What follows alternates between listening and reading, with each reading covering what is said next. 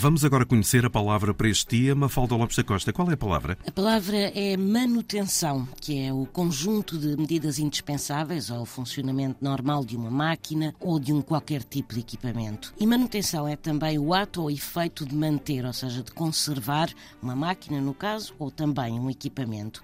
Mas também se usa a palavra como sinónimo de administração e de gestão.